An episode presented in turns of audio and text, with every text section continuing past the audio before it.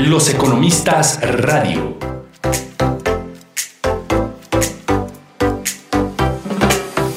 El semanario económico y financiero del Tecnológico de Monterrey Campus Santa Fe. Finanzas. Economía. Negocios. Entrevistas. Espacio Universitario.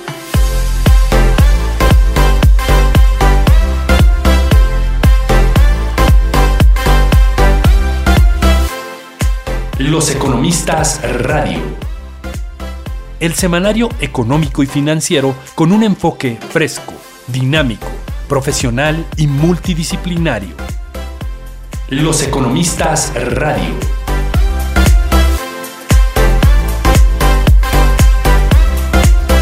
Hola, ¿qué tal? ¿Cómo están todas y todos? Gracias por sintonizarnos en una emisión más de la octava temporada en cuatro años al aire de Los Economistas el Semanario Económico y Financiero del Tecnológico de Monterrey, Campus Santa Fe. Este 10 de marzo comenzamos conmemorando el Día Internacional de la Mujer, el cual se celebró el pasado lunes 8, homenajeando a las primeras mujeres que abrieron camino y siguen luchando día con día, conmemorando a las mujeres en economía y finanzas. Empezamos la transmisión con toda la energía, sintonizándonos desde distintos puntos del área metropolitana de la Ciudad de México, para toda la comunidad del Tecnológico de Monterrey, inversionistas y público en general. Para todos aquellos que nos acompañan desde hace tiempo, espero ya estén un poco familiarizados con los integrantes. Hola Renata, ¿cómo estás? Hola Alexa, pues muy feliz de estar aquí con todos ustedes y les recuerdo que nos pueden escuchar todos los miércoles en live streaming por nuestra página oficial de YouTube, en donde también pueden suscribirse. Bienvenidos. Liz, ¿qué tal? Bienvenida. Hola Alexa, muy bien, es un gusto estar aquí en otra emisión de Los Economistas como cada semana y recordarle a los que nos están escuchando que nos pueden enviar sus comentarios y sugerencias a loseconomistastech.gmail.com y ahí los estaremos escuchando. Daniel, ¿cómo te encuentras hoy? Hola Alexa, muy bien, gracias y estoy muy a gusto de estar aquí con todos ustedes y les recuerdo a toda nuestra audiencia que pueden escuchar nuestro podcast en Spotify a través de Blua. Y para terminar con nuestra conductora de siempre, Ana, ¿cómo estás? Hola Alexa, muy bien, muy feliz de estar aquí con todos ustedes con esta nueva información y únicamente les quiero recordar que todos los comentarios realizados en el programa son responsabilidad exclusiva de quien los realiza y no reflejan necesariamente el punto de vista del Tecnológico de Monterrey. Pablo, bienvenido y como es costumbre te pedimos que nos regales la editorial. Muchas gracias Alexa, bienvenidos a todos. Eh, pues sí, el Día Internacional de las Mujeres es un momento propicio para reconocer que el largo camino que queda por recorrer para impulsar las políticas de equidad de género y prevenir la violencia contra las mujeres, eh, pues es algo que tiene que seguir avanzando. Algunas cifras son contundentes, eh, Alexa. La diferencia salarial a nivel mundial, a decir de la Organización de Naciones Unidas, es de al menos 25% en el número de mujeres que participan en consejos de administración en empresas o como directoras de las mismas es todavía reducido y representa al menos el 20% en promedio tanto en economías avanzadas como emergentes. La falta de reconocimiento del trabajo doméstico eh, no remunerado en el Producto Interno Bruto y el limitado acceso de las mujeres a mejores salarios y posiciones en el mercado laboral representa una pérdida de bienestar para el conjunto de la sociedad y nuestra economía. En materia de educación superior, aún muchas mujeres no tienen acceso a la educación universitaria y en el caso de las carreras STEM, su participación es preocupantemente reducida en el contexto de la revolución tecnológica actual. En el espacio de los economistas, hemos instrumentado diversas políticas para visibilizar el talento de las mujeres que participan en el sector económico y financiero. Nuestra iniciativa, Los Economistas Rompiendo el Techo de Cristal, evoluciona para tener una mayor, un mayor alcance eh, con nuestras alumnas mediante el proyecto WSTEM, Mentorías con Sello de Mujer, donde un grupo de mujeres líderes en el sector, eh, en alianza con los economistas radio, compartirán sus experiencias y acompañarán a las estudiantes en su proceso de empoderamiento, dando herramientas que permitan impulsar las políticas de equidad de género y acelerar su participación en carreras con un enfoque cuantitativo. Alexa, el camino es largo, pero es un paso en la dirección correcta. Muchas gracias, Pablo. Muy interesante la reflexión y agradecemos, como siempre, el apoyo de nuestro soporte técnico de Rudy. Ahora, ya tenemos a nuestro invitado, Luis González, quien es CFA, vicepresidente and Senior Portfolio Manager en Franklin Templeton Investment Services México. Ha participado con publicaciones periódicas para el Emerging Market Institute de Cornell University y colabora de manera periódica con diversos medios de comunicación, digital e impresos, con, comentarios y columnas referentes al entorno macroeconómico del país y a los mercados de deuda.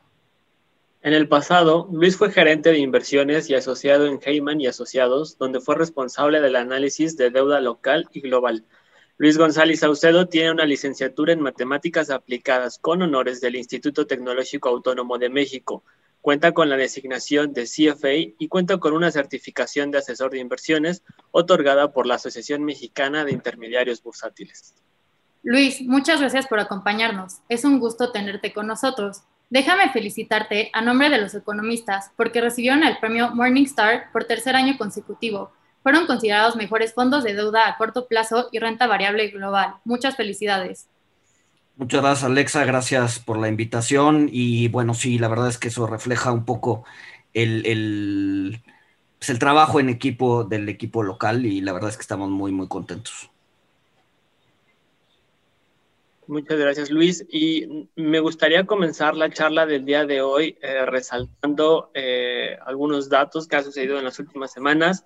Eh, para empezar, el paquete fiscal de 1.9 billones en Estados Unidos será aprobado por la Cámara de Representantes en estos días. hay una probabilidad de que no aumente el salario mínimo. Eh, los bonos eh, del Tesoro a 10 años han estado aumentando sus rendimientos en los últimos meses y el tipo de cambio sigue presionando al alza por arriba de 21 dólares. Eh, en este contexto, Luis, ¿cuáles son los desafíos que tú observas que presentan sobre todo la administración de los fondos de inversión? A ver, mira, el, o sea, sí, como bien mencionas, ahorita estamos viviendo un lapso o un periodo bastante interesante eh, en donde hay un view de recuperación hacia adelante. Eso generalmente tiende a impulsar las tasas hacia arriba, y estoy hablando particularmente de Estados Unidos. Las tasas hacia arriba, y bueno, esto es para los manejadores de deuda, recuerden que si las tasas suben, entonces tiende el precio a bajar. Entonces, en realidad estamos en un mercado de tasas a la alza en donde los rendimientos de los bonos han sido negativos. Eh, y esto lo hemos visto en los últimos, pues, prácticamente un mes. ¿no? Eso viene acompañado, bueno, la recuperación viene acompañado de probablemente más inflación, eh, y eso ha hecho que eh, los mercados o, haya o, hemos visto bastante volatilidad en los mercados. Entonces, ¿en dónde está el reto? Obviamente que Estados Unidos o lo que pasa en Estados Unidos tiende a jalar lo que pasa en el mundo. México no es excepción. Eh, los bonos en México también han aumentado sus tasas de interés y esto ha generado minusvalías en fondos de eh, renta fija. Eh, y bueno, ahora hacia adelante lo que, lo que podría estar moviendo el mercado global es el tema de la inflación. Yo creo que ese va a ser el tema, bueno, inflación y recuperación van a ser los temas que dominen el, el mercado financiero hacia adelante este. Ok, y en estos contextos, Contextos de riesgo, Luis, donde tenemos diferentes variables preocupantes para aquellas personas que no están familiarizadas con su patrimonio. Recordemos que la teoría de portafolio tradicional tiene un objetivo en la diversificación. ¿Cuáles deberían de ser los factores claves o elementos a la hora de considerar un fondo? ¿Nos podrías mencionar dos o tres puntos clave? Sí, a ver, la mayoría de los fondos eh, sirven como building blocks, es decir, eh, tienes un asset class y el fondo se dedica a ese asset class. Eh, puedes tener fondos de, deuda de largo plazo, deuda agudizada de largo plazo, eh, mediano plazo, corto plazo, equity local, fibras, equity global, value, growth, ¿no? Entonces, generalmente el inversionista lo que hace es agarrar esos building blocks o esos, o esos distintos fondos y entonces ir construyendo un portafolio. Al construir un portafolio, yo creo que lo, donde se tiene que fijar el, inversionista es, uno, que el fondo eh, pues tenga suficientes activos, esté reconocido eh, a nivel local o global, eh, tenga suficientes o, esté diversificado dentro del asset class, ¿no? Podemos ver eh, quizás en, el mercado algunos fondos que prácticamente deuda, por ejemplo, que tienen una o dos emisiones y nada más, eso no es una diversificación correcta. Eh, y ya después que veas que el fondo está bien diversificado y cumple con las características eh, adecuadas de un fondo de inversión, entonces ya después vas haciendo tu asset allocation en los distintos bloques, ¿no? Le metes un poco de liquidez, un poco de renta variable, un poco de renta fija, y eso ya va a ser de, y esto ya va a depender de, las necesidades, gustos y, capacidad de afrontar el riesgo de cada inversionista. Oye, Luis, eh, pues muchas gracias. Me uno a la felicitación de, al equipo de Franklin Templeton. Realmente un esfuerzo eh, que han hecho durante muchos años y realmente pues son icónicos en el mercado mexicano. Y pues yo quisiera agregar a la pregunta que te hizo Alexa, que a veces consideran que pues para invertir se requiere tener mucho dinero, pero a veces eso no es del todo cierto. En realidad, eh, los fondos es un instrumento que realmente permite que pequeños inversionistas eh, puedan participar. Entonces, pues eh, igual que nos pudieras decir si romper esta idea de que pues estos temas de fondos de inversión pues nada más debería de, de preocupar a los que tienen mucho dinero. Yo siempre pongo el ejemplo de que cuando pues eh, eh, tú eres una persona que, que, trabajas en un restaurante de manera formal o, trabajas en una fábrica, pues la verdad es que tus ahorros que están en una FORE pues terminan depositándose en fondos de inversión y eso es lo importante, así que todos nos debería de preocupar, es decir, no importa en qué sector estemos de la economía, pues este tema debería ser relevante, Luis, no sé cómo lo veas tú. Exacto, a ver, eh, lo, lo, lo que comentas es es eh, correcto, están, bueno, los, o sea, la mayoría de, los ahorros caen en Afores y eso eh, en, fondos de inversión, eh, y no se requiere realmente mucho dinero para entrar al, mercado. No, la mayoría de los distribuidores de fondos de inversión te aceptan bueno, a ver, hay, hay rangos, ¿no? generalmente los más high-end eh, las bancas privadas más este, exclusivas, pues sí te piden un monto mínimo que ronde en los millones de dólares, sí, pero también hay muchas eh, eh, bancas privadas locales, incluso fintechs, que justo lo que hacen es democratizar el, acceso a, a, este tipo de instrumentos, ¿no? O sea, bien el inversionista podría entrar o el, pequeño ahorrador podría entrar a intentar jugarle al mercado. La verdad es que eso no es muy, muy, o sea, no, no, no, no, se, no está muy recomendado porque pues, necesitas tener seguimiento y estar empapado, etcétera, etcétera. Sin embargo, los fondos de inversión te, te presentan un vehículo perfecto para, para, lograr una diversificación con un buen manejo y a un costo bajo, ¿no? La verdad es que también la industria a nivel global ha ido empujando el, el, fee de los, de, los, de los fondos cada vez más, más, más, y así allá vamos. La verdad es que eh, con el exceso de competencia, con la cantidad de fondos que hay en el mercado, los fees o, los honorarios que cobran los fondos tienden a abaratarse y eso pues, obviamente es en beneficio del cliente final, ¿no? Entonces no, no se requiere un gran capital. Sí, y eso ha sido muy bueno porque pues ahora tenemos muchos jugadores. En este programa hemos tenido a la gente de, de BlackRock, hemos tenido también a Vanguard y pues bueno, yo creo que eso ayuda mucho, ¿no? Que, que como dicen, la competencia siempre es sana, no hace crecer a Franklin, Franklin hace crecer a otros, a otros administradores de fondos y creo que eso es muy positivo. Y fíjate, Luis, que quisiera ir aterrizando nuestra discusión, pues eh, ya en algo más concreto para la gente que nos sigue en live streaming y en nuestras plataformas les recuerdo que estamos platicando con Luis González Saucedo, CFA y Vice President y Portafolio Manager en Franklin Templeton, México. Eh, pues la preocupación, como bien decías, Luis, es que en fechas recientes hemos visto un empinamiento eh, del bono a 10 años, realmente muy agresivo, casi 50 puntos base en la gráfica que hemos visto, y lo que el mercado descuenta es que hay mucha inflación preciada ahí por diferentes factores que pueden venir desde la parte no subyacente con los energéticos, hemos tenido también pues que los choques de oferta y, y, pues los problemas de los cambios en los patrones de consumo pues nos ha presionado también la parte del subíndice de mercancías en el caso de los alimentos. Es decir, estamos viendo también la famosa base de comparación que creo que es la que juega más en contra. El Banco de México en su informe trimestral nos señala que la inflación al segundo trimestre podría andar en su expectativa en 4.50. Y, y bueno, estas preocupaciones que hay de la inflación tanto en México como fuera de México eh, y el tipo de cambio pues que se ha eh, eh, visto presionado en fechas recientes, yo creo que en gran parte precisamente por una apreciación del dólar y también creo que hay factores idiosincráticos, pero me gustó el reporte que escribieron precisamente Franklin Templeton que le llamaron la tenencia de extranjeros en 2021 pinta similar a 2020, porque déjame decirte que creo que en el informe trimestral el Banco de México nos sugiere que esa es una de las preocupaciones que tiene en términos de la estabilidad financiera. Eh, en este reporte quisiera empezar, ¿cómo ves los flujos de capitales? Sabemos que en el caso de México pues tuvimos una salida de casi 10 mil millones eh, el año pasado, eh, hemos visto un repunte y una recuperación, pero esto no es homogéneo. Hemos visto que la recuperación de flujos a nivel global no es, no es, no es la misma. En este reporte, ¿qué nos puedes decir, Luis, de qué está pasando con estos flujos a nivel global? ¿Qué países son los que se ven beneficiados y cuáles todavía no tanto? ¿Y qué factores podrían explicar esto?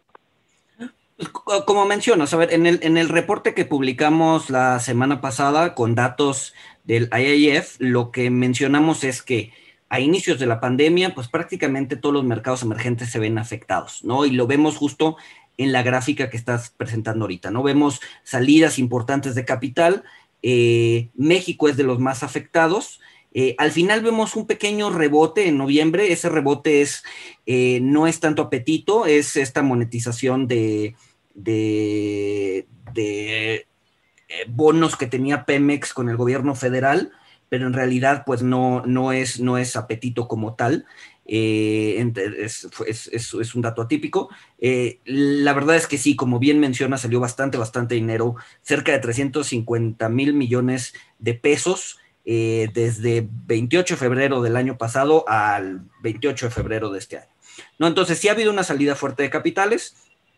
Como bien mencionas, ha habido, gran parte ha sido un tema global. Eh, sin embargo, a partir de noviembre del año pasado se empezó, empezamos a ver entradas de capitales a prácticamente todos los mercados emergentes y México pues no jugó en, esa ola, ¿no? Entonces, eh, ahí creo que ya hay un factor importante de, eh, de local, ¿no? Que puede deberse por falta de confianza, e, en ese mismo reporte también decíamos que estas entradas y salidas de capital están muy correlacionadas con el crecimiento. Eh, la verdad es que México fue de los que más cayó en términos de crecimiento el año pasado y de los que menos va a rebotar. Entonces, eso no debería ayudar para, este, para aumentar el flujo de capitales y tampoco lo, eh, las bajas de Banjico, ¿no? Ahorita se está pensando que Banjico puede llegar a bajar de 4 a 3.75 eh, lo cual con la inflación que vimos ayer de 3,76, pues prácticamente nos deja en cero la tasa real. Ahora, aquí la pregunta es qué tan importante es que Banjico baje la tasa de 4 a 3,75 y la verdad es que no creemos que haga diferencia en, la economía como tal. México es de los países que menos bancarizados están.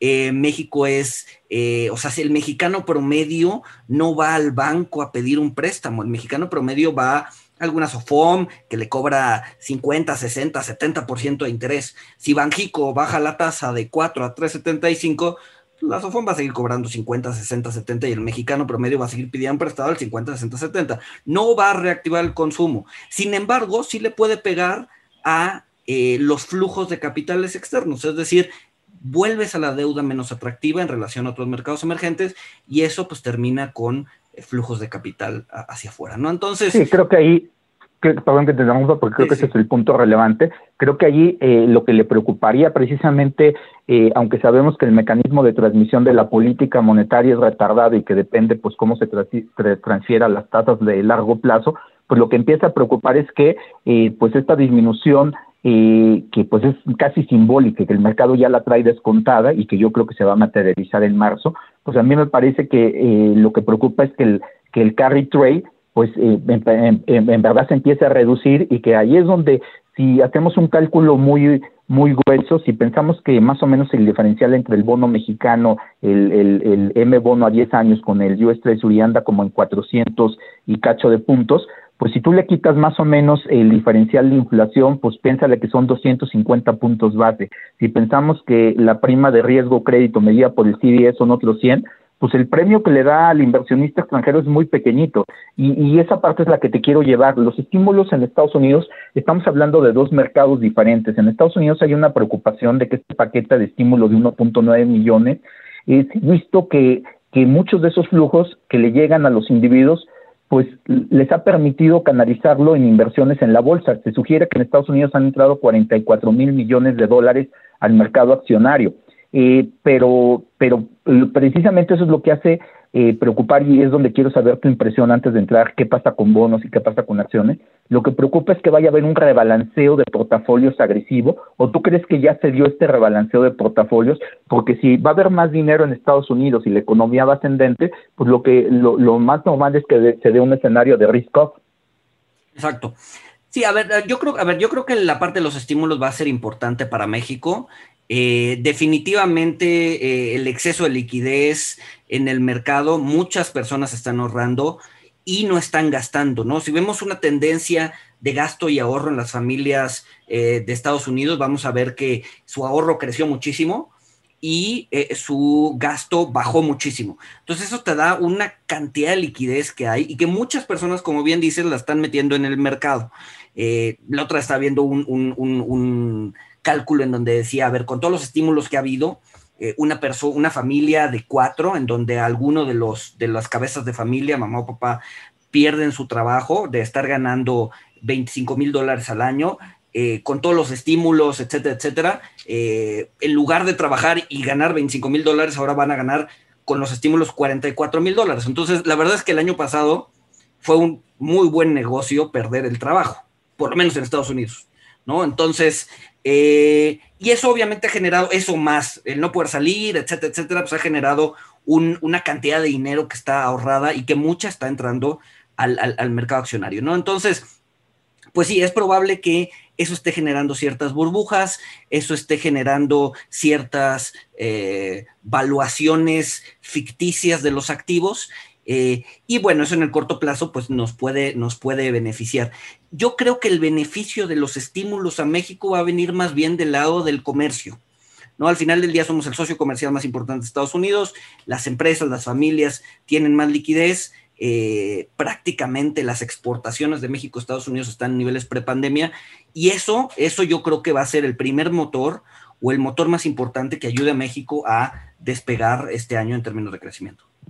Sí, y eso tiene que ver de que si vemos los pronósticos que se difundieron de eh, la OCDE, pues ven una tasa de crecimiento de Estados Unidos arriba del 5%, casi 5.9 si no me falla la memoria por ahí, y eso implica que pues la economía al tener mayor dinamismo, el sector eh, manufacturero de Estados Unidos pues es el que arrastra a mucho a la economía mexicana, hay una alta correlación entre los dos sectores manufactureros y creo que eso es lo que le puede dar un gran impulso al sector. Les recuerdo que estamos platicando con Luis González Saucedo, CFA y Vice President y Portafolio Manager en Franklin Templeton, en México. El, eh, Luis, antes de entrar de lleno ya a platicar sobre qué está pasando con las tenencias de extranjeros, tanto en bonos M, que es donde pues eh, prácticamente dominan, ¿no? Donde tienen la mayor tenencia.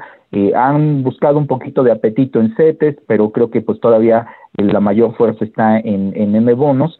Y, y, y, antes de entrar en eso y, platicar de lo que estás viendo, también eh, eh, escuchar de que, dada esta inflación, hay mucha inquietud entre nuestros eh, radioescuchas, particularmente la gente que está en el sector empresarial, de que sí es buen momento de entrarle a los subibonos, sobre todo ahorita con este pico de inflación, eh, consideran que sí, sí eso sería una buena estrategia.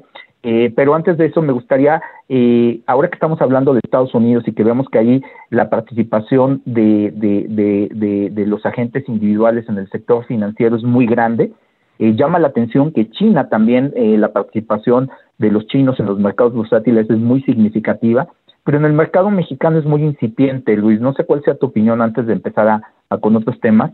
Yo siento que todavía Viva ha hecho un gran esfuerzo, está en su proceso de consolidación, va, pero yo creo que el mercado mexicano sigue siendo accionario muy pequeñito y nos han dicho que eh, me, llamó la atención que ahora con el caso de GameStop, que también vi una publicación que ustedes eh, hicieron una reflexión al respecto, pero llama la atención que a pesar de estas fintech, nuevas plataformas, más universitarios, aquí tenemos muchos estudiantes que participan en las plataformas de inversión, pero aún así es incipiente, había una métrica por ahí que son 500 mil eh, personas que participan invirtiendo en plataformas digitales, pero nada que ver con lo que pasa en Estados Unidos, o cómo ves, eh, cómo podríamos hacer que esa penetración eh, pudiera hacer que más gente participe en el mercado bursátil. Yo creo que una parte se debe a la falta de cultura financiera, eh, yo creo que ese es un elemento crucial, eh, pero me gustaría saber tu opinión. Eh, se muestra estas asimetrías de lo que pasa en China, en Estados Unidos, ¿por qué en México tenemos tan baja penetración? Sí, a ver, lo que mencionas es totalmente, totalmente correcto. Eh, y, no es un tema de falta de capital, ¿no? Por ahí también estaba viendo una, casa de bolsa sacó métricas de, cómo es el ahorro en México y la inversión y decía, a ver, prácticamente el 50% de los mexicanos tienen algún tipo de ahorro, pero solamente el 1% lo invierte. Es decir, prácticamente todos están, el dinero está en el colchón o en el banco, ¿no? Entonces, a ver, si yo creo que uno es, es falta de, educación financiera.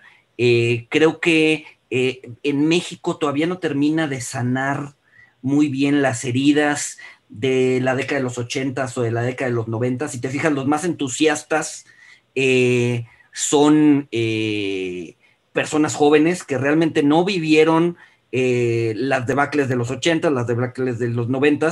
Entonces todavía, o sea, como que tienen confianza en que el mercado eh, funciona y funciona bien, que la verdad es que es, la razón, ¿no? El mercado funciona y funciona bien y si sabes invertir, eh, pues puedes, eh, puedes pues, complementar tu capital, ¿no? Porque ese es otro de los mitos muy importantes. En la bolsa mexicana o en la bolsa de Estados Unidos o invirtiendo, no te vas a volver rico, ¿no? O sea, la verdad es que lo importante de la inversión es complementar el ahorro, ¿no? Al final del día, uno va a generar capital a través del ahorro y a través del trabajo y la inversión te va a ayudar definitivamente a, complementarlo y a mejorar tu calidad de vida hacia adelante, pero no te vas a volver rico invirtiendo en la bolsa, ¿no? Y ese es un, mito importante, que luego muchas personas, sobre todo jóvenes, se sienten eh, decepcionadas al no ver crecer sus mil pesos en 10 millones en dos semanas, ¿no? Este, entonces, por, ahí va, ¿no? Entonces yo creo y que, les debería de quedar claro, perdón que interrumpa ahí, porque nuestra audiencia estudiantil de, de licenciatura, maestrías y posgrados que nos escuchan, pues es que eso de antemano, hasta en la misma definición de teoría de portafolios, está implícito. Lo que quieres es diversificar, mantener el valor de tus activos. Entonces yo siempre les he dicho que pues, es que si tú quieres tener un efecto riqueza, pues en realidad pues tienes que especular, tienes que hacer otro porque la relación de riesgo-rendimiento dice que pues la única manera de tener un efecto riqueza es tomando mayor riesgo, pero pues obviamente eso representa mayor volatilidad, mayor dispersión y es una cosa que creo que eh, eso nos lleva al siguiente terreno que es... Eh, y pues a veces no es tenerle miedo al riesgo, eh, Luis, sino saberlo administrar. Y creo que ahorita que estamos viendo esta gráfica de, de, la estructura de bonos en México, pues tenemos una cartera amplia de instrumentos como los bonos M a tasa fija, los CETES que nos dan mayor liquidez, los subibonos que están indexados a la inflación. Eh, es decir, tenemos al menos esta cartera que, pues aunque nos gustaría tener más productos, ¿tú cómo ves eh, las, los, los, el mercado de renta fija?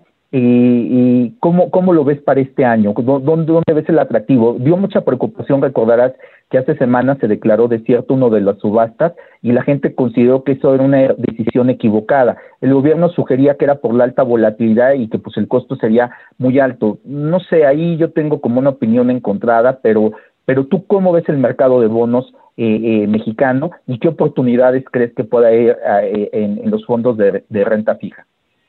Ok, a ver, nada más antes, antes de contestar esa pregunta, me voy a regresar tantito. Eh, creo que, creo que el, joven que tiene 10, 20 mil pesos en el banco y quiere invertir, o sea, tienes 25 años, igual y te ahorraste tus primeros tres sueldos y quieres, y quieres, y quieres meterle a la bolsa, yo soy de la idea que tomen el máximo riesgo posible. ¿Por qué? Porque ahí, ahí van a poder conocerse a sí mismos, porque creo que parte de la inversión y parte del éxito de la inversión es conocer tus límites, ¿no? Conocer qué tanto riesgo estás dispuesto a aceptar. Entonces, si quieres invertirlo todo en Bitcoin o en la acción bla, o, sea, realmente sentir lo que es el riesgo, creo que ser joven y tener poco dinero es lo mejor que les puede pasar. ¿No? ¿Por qué? Porque quizás si no tienen ese, o sea, si no tienen esa experiencia y llegan a los 35, 40 ya con un capital un poco más formado y dicen, ok, ahora sí ya puedo invertir y vamos a jugarle a ver qué pasa, la, o sea, la capacidad de perder ese dinero que viene de 15 o 10 años de trabajo pues es mucho más doloroso que perder 10 mil, 20 mil pesos, ¿no? Entonces, o sea, yo sí creo que el joven que tiene poquitos ahorros y que quiere meterse a la bolsa, debería jugar, jugar y ver qué tanto riesgo está dispuesto a aceptar para ver ya una vez más adelante con un capital formado, ver cuáles son sus limitaciones y decir, a ver, por este camino no voy porque ya me topé con pared y pues, buscar la diversificación y buscar otras cosas mucho más sensatas que te habla de la teoría, ¿no? Entonces, y eso tiene que ver precisamente hace como una semana platicábamos aquí con José González GC de GC Advisor allá en Nueva York y nos decía claramente eso, que hay que tener cuidado que no confundir la inversión con el gamification, o sea, con un juego, que son dos cosas diferentes, pero se entiende que cuando eres más joven puedes tomar más riesgo y que, pues, como dicen, puedes soportar más dolor que cuando ya tienes una hipoteca, tienes colegiaturas, tienes que pagar el coche, tienes que, bueno, ya tienes otras obligaciones que ya no te permite. Y creo que eso es lo que deben de entender los jóvenes. Que, que, la administración de riesgos no es un juego de suma cero, que esa es la crítica con GameStop. Es decir, no es una apuesta para ganar todo, perder todo, sino que es una administración coherente de riesgos y que hay que estar informado. Analistas como tú y todo tu equipo pues analizan precisamente una empresa, analizan una estructura de bonos, analizan los mercados. La información es poder, eh, Luis, y, precisamente se nos quedaba en el tintero, esta, eh, te interrumpí ahí, precisamente para ver qué pasa en el mercado de bonos mexicanos. Sí, a ver, el, mercado de bonos mexicanos está reaccionando como todo el mercado global, ¿no? Hemos visto tasas subiendo, eh, hemos visto minusvalías importantes, sobre todo en la parte de, de tasa nominal, ¿no? La tasa real ha sido mucho más defensiva por este view inflacionario que se tiene eh, hacia adelante. Eh, y mencionabas el, tema de la, de la, subasta desierta del M-Bono del 2050. Eh, yo creo que sorprendió a más de uno. hacía tiempo que no, que, que Banjico no, bueno, no que Banjico, que la Secretaría de Hacienda no aceptaba una subasta, a pesar de que... había posturas. Había posturas y había posturas a tasas de mercado. No, o sea, no, no, no, no le estaban pidiendo un 10%. La tasa de mercado en ese entonces estaba en 7.05 y las posturas estaban ahí. Entonces, Banjico, digo, Secretaría de Hacienda dijo, ¿sabes qué? Eh, yo no quiero, yo no, yo, o sea, yo creo que están muy altas y no, no las voy a tomar. Yo creo que no manda la señal correcta. A ver, no es el acabose, no es el fin del, del, del, del, o sea, ya la gente ya no confía en Hacienda, no para nada. O sea, no, pero no abona a, construir, eh, digamos que, la confianza del inversionista, ¿no? Y yo creo que lo que querían evitar el chipote de la curva, pues lo profundizan, porque precisamente esa, esa, esa falta de, de, de, colocar la liquidez, yo hubiera, yo hubiera colocado el bono y posiblemente después haber hecho una permuta o, o, buscas otro mecanismo de tratar de, de que si sientes que ese bono te quedó como con, con, con, con, un costo muy alto, pues tratarle de dar algún instrumento. Pero yo, creo que, eh, sobre todo creo que lo que me, me, molestó a mí en particular, te voy a ser franco Luis, es que sentí que la información no fue oportuna. O sea, tendrían que haber salido más temprano para decir, estamos viendo el mercado esto, pero dejar que como, como un vacío de información y después que el mercado diga, híjole, oye, pues ¿por qué no colocaron el bono? Pues si había posturas, siento que eso a veces genera más ruido que si, que si, pues si lo vas a hacer, pues di, la claridad en ese sentido.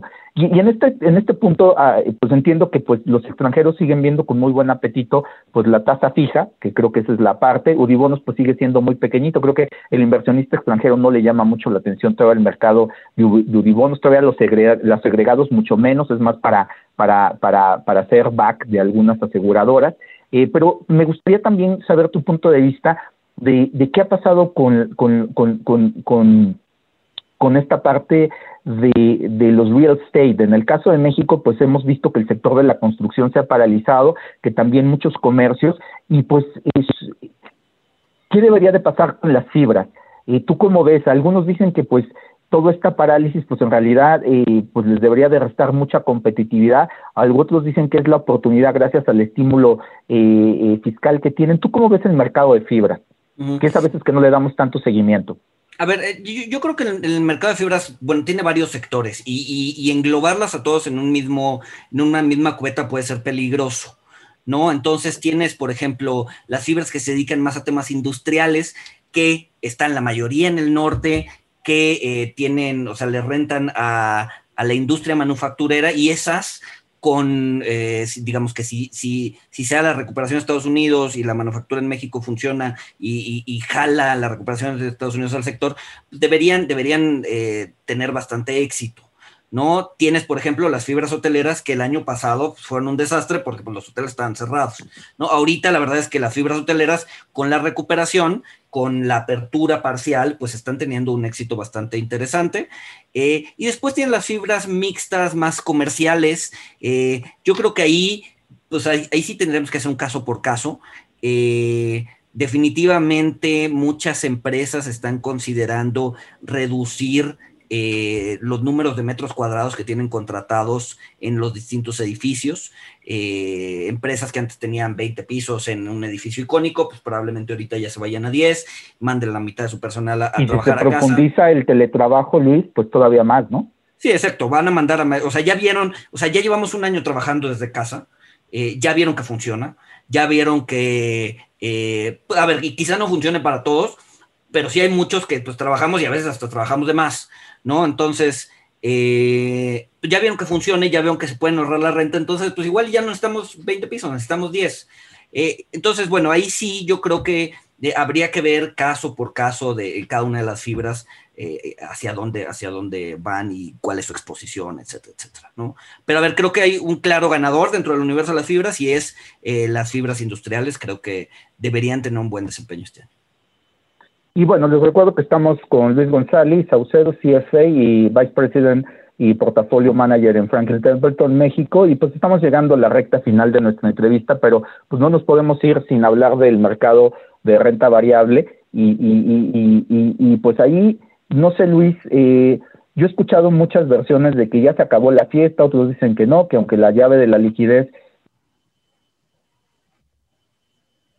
Eh, también platicábamos con Alberto Bernal de XP Security la semana pasada, de que pues eh, la liquidez va a estar ahí y que hay que tener cuidado de que puede ser que, que, que, Powell no es Bernanke, es decir, que ese Type del 2013, pues eh, hay que tener cuidado porque puede ser que pues ese de ahí viene el lobo, ahí viene el lobo, pues se tarde mucho tiempo y que este impacto de la inflación pues a mí lo que me preocupa es que si las valuaciones están mal, que después tengamos una corrección de mercado importante y que eso deje medio dolido al inversionista, porque al final de cuentas es una corrección lo que le pegues al, al, al, inversionista, ¿no? Mm. como tú bien dices, diferencias entre minusvalías y, más, y, plusvalías, que mientras no se materialicen en compra o venta, pues simplemente son eh, evaluaciones de portafolios, pero en el momento en que ya las materializas, pues esa, esa pérdida te la llevas o esa ganancia.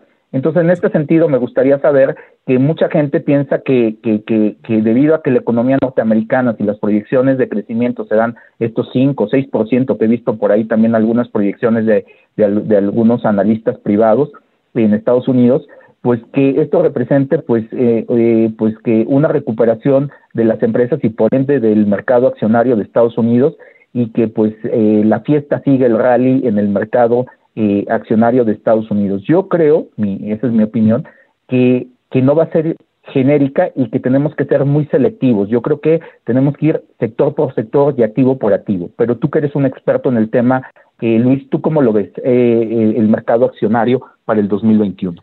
Sí, a ver, yo, yo, yo creo que, que tienes eh, razón. A ver, yo creo que esta subida de tasas eh, ha tirado en cierta medida algunas burbujas que hemos visto, por ejemplo, en el sector eh, tecnológico. Tuvimos una corrección fuerte hace unas semanas, ahorita tenemos un rebote, pero hace unas semanas tuvimos una corrección.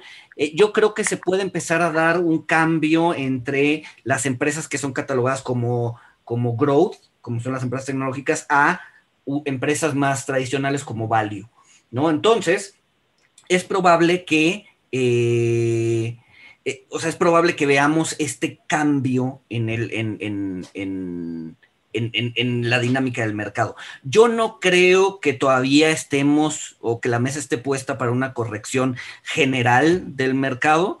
Eh, yo creo que el hecho de que ahí viene el estímulo de 1.9 trillones, o sea, todavía tenemos un chorro de liquidez, eh, las tasas en Estados Unidos, las de corto plazo, que son las que generalmente cuando empiezan a subir generan disrupciones en el mercado accionario, esas todavía están ancladas, ancladas por lo menos un par de años en, en, en, en 0%. O sea, yo creo que todavía no hay las condiciones necesarias para una corrección general del mercado. Pero como bien dices, eh, sí es probable que empiecen a haber correcciones en algunos sectores, como puede ser el tecnológico. Eh, hablando particularmente del mercado de México, pues México es un mercado que se identifica más por la parte value, eh, que es lo que creemos que podría ser positivo hacia adelante, y eso pues puede beneficiar a, la bolsa, que de hecho ha tenido un muy buen inicio de año, muy de la mano con el sector value de Estados Unidos.